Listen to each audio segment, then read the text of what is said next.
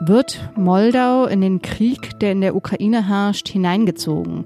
Darüber sprechen wir gleich hier bei Was jetzt, dem Nachrichtenpodcast von Zeit Online. Und es geht um einen Staudamm am Nil, der für Streit zwischen Ägypten und Äthiopien sorgt. Heute ist Montag, der 2. Mai. Ich bin Munja Malborg und jetzt kommen erstmal die Nachrichten. Ich bin Christina Felschen. Guten Morgen. Die Bundesregierung schwenkt um und unterstützt europäische Pläne für einen Boykott russischen Öls. Damit soll ein weiterer Angriffskrieg verhindert werden, sagte Außenministerin Annalena Baerbock. Die EU-Kommission will möglichst bald den Entwurf für ein neues Sanktionspaket vorstellen. Russland hat Bulgarien und Polen ja bereits das Gas abgedreht. Heute treffen sich die Energieminister der EU-Staaten, um zu beraten, was zu tun ist, wenn dies weitere Länder betrifft. CDU-Chef Friedrich Merz reist heute in die Ukraine. Dort will er die deutsche Solidarität mit dem Land unterstreichen, wie sein Stabschef sagte. Das Bundeskriminalamt rät allerdings ausdrücklich von der Reise ab. Es sei zu spät informiert worden, um März angemessen zu schützen. Zum ersten Mal konnten Zivilistinnen und Zivilisten aus dem belagerten Azov-Stahlwerk in Mariupol gerettet werden. 100 Menschen wurden laut ukrainischen Angaben in Sicherheit gebracht. Doch viele hundert Soldaten und Zivilistinnen werden noch in den Bunkern des Geländes vermutet, darunter auch Kleinkinder. Unmittelbar nach der Rettung soll Russland das Werk wieder angegriffen haben. Redaktionsschluss für diesen Podcast ist 5 Uhr.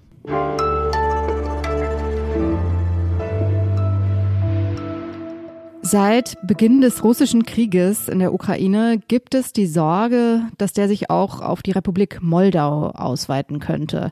Und in der letzten Woche, da hat sich diese Sorge nochmal ja, verschärft und auch konkretisiert. Ab Montag wurden Explosionen gemeldet, und zwar in der autonomen Provinz Transnistrien. Die wird von pro-russischen Separatisten regiert. Transnistrien grenzt an die Ukraine und die Sorge ist, dass Russland von dort aus den Südwesten der Ukraine angreifen könnte. Dazu passt auch die Meldung, dass Männer im wehrfähigen Alter Transnistrien nicht mehr verlassen dürfen. Ich spreche darüber jetzt mit Fabian Franke. Er ist freier Journalist und gerade als Reporter vor Ort in Moldau. Hallo Fabian. Hallo.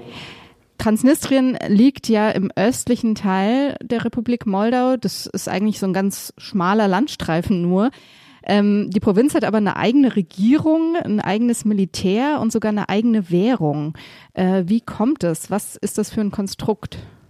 Ja, der Grund dafür liegt in den 90er Jahren. Und zwar hat sich nach dem Zerfall der Sowjetunion dieses Gebiet östlich des Dniester, des jetzigen Grenzflusses, unabhängig erklären wollen. Es gab eine militärische Auseinandersetzung. Russland hat mit Truppen eingegriffen und seither agiert dieses Gebiet eigentlich autonom mit, wie gesagt, eigener Währung, eigenem Militär, eigener Flagge, wird aber von keinem anderen Staat der Welt als eigener Staat anerkannt. Nach Transnistrien kommt man im Moment gar nicht rein als Journalist.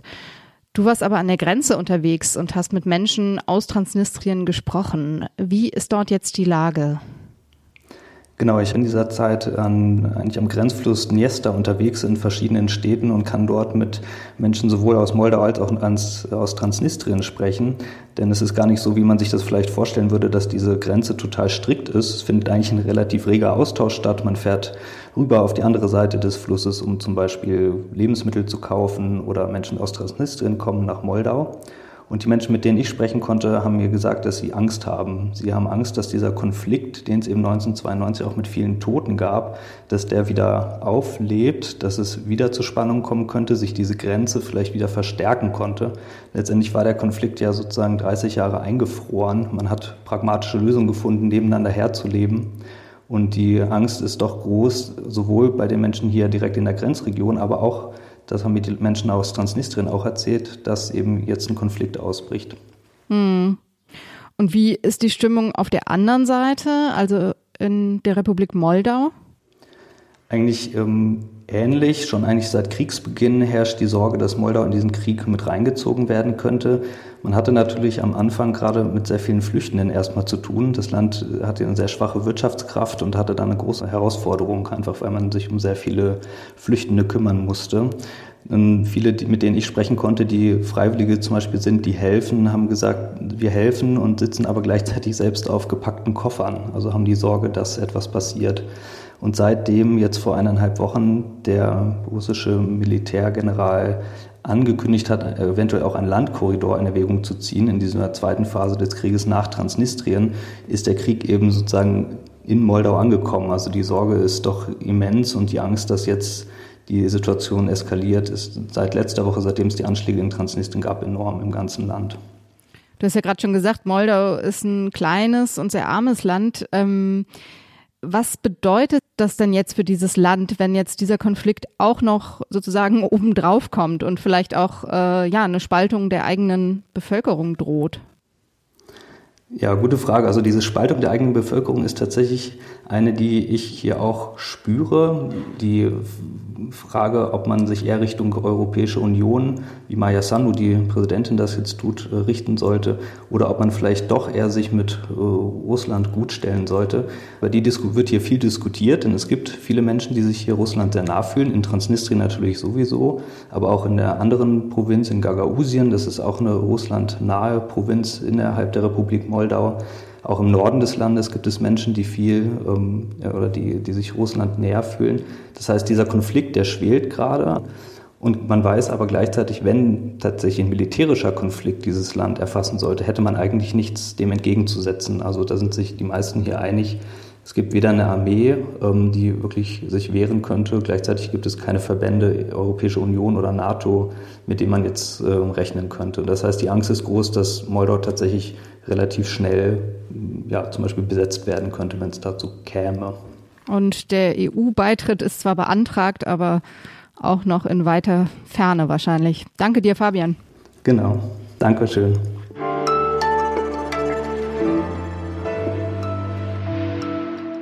Und sonst so? Heute beginnt das Zuckerfest, das ja den Ramadan beendet und auf der ganzen Welt von Muslimen gefeiert wird. In den meisten Sprachen, da heißt es gar nicht Zuckerfest, sondern sozusagen im arabischen Original Eid al-Fitr. Fitr, das kommt von Fastenbrechen.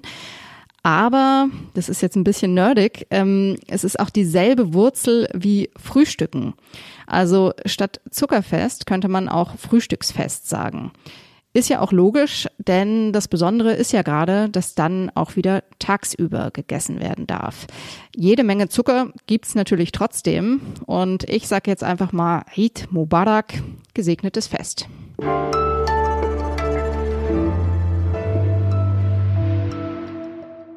Gestern haben wir ja schon hier im Podcast darüber gesprochen, dass Süßwasser weltweit knapper wird. Und heute möchte ich darüber reden, wie zwei Länder um Süßwasser streiten, nämlich Ägypten und Äthiopien. Beide liegen am Nil und Äthiopien hat dort im Frühjahr, im Februar, einen Staudamm in Betrieb genommen. Der heißt Grand Ethiopian Renaissance Dam, auch kurz GERD genannt. Äthiopien will mit dem Projekt das Land voranbringen und mehr Menschen mit Strom versorgen. Aber wenn das Wasser dort gestaut wird, dann landet erstmal weniger in Ägypten und Ägypten braucht das Wasser für die Landwirtschaft. Über diesen Konflikt spreche ich jetzt mit Arnfried Schenk. Er arbeitet als Redakteur im Ressort Wissen bei der Zeit. Hallo Arnfried. Hallo, morgen, grüß dich. Ägypten war ja grundsätzlich dagegen, dass Äthiopien diesen Staudamm baut. Ähm, jetzt, wo er fertig ist, wird vor allem darum gestritten, wie schnell Äthiopien das Wasser aufstaut. Kannst du erklären, wie da die beiden Positionen sind?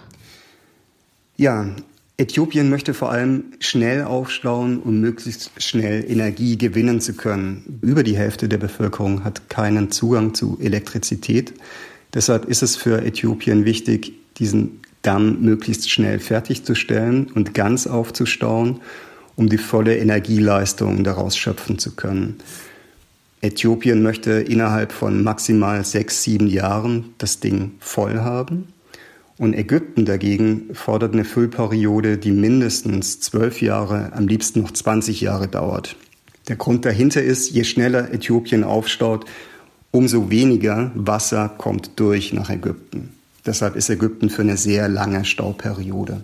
Aber nochmal zum Verständnis, diese Wasserknappheit, die würde in Ägypten nur so lange entstehen, bis dieser Staudamm vollgelaufen ist, oder? Genau, die Wasserknappheit, die bezieht sich auf die Stauphase. Und wenn es in dieser, in dieser Stauphase zu einer äh, Trockenzeit kommt oder zu einer Dürreperiode, dann könnte es sein, dass in Ägypten bis zu 25 Prozent weniger Nilwasser ankommen. Wie könnte denn da eine Lösung aussehen? Eine relativ einfache Lösung wäre, die kommt jetzt aber von keiner der beiden Konfliktparteien, das sagen nur teilweise internationale Wissenschaftler. Äthiopien staut langsam auf, so wie das Ägypten fordert.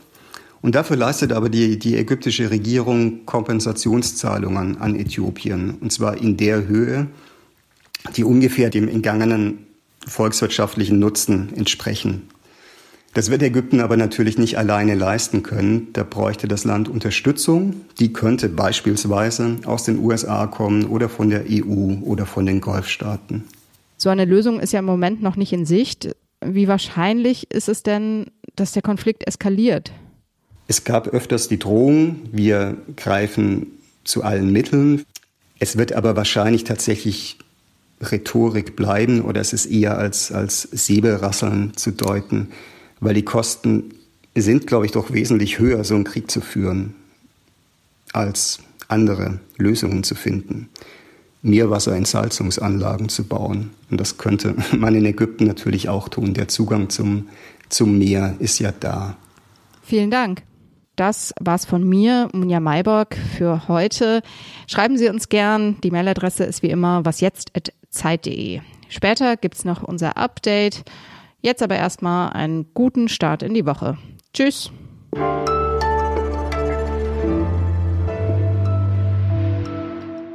Und die Leute sprechen entweder Russisch oder Rumänisch? Genau, es wird beides gesprochen. Das ist auch interessant. Also die ähm, Frage, wie man spricht oder was man spricht, äh, wird hier gerade auch öfter wohl diskutiert als sonst.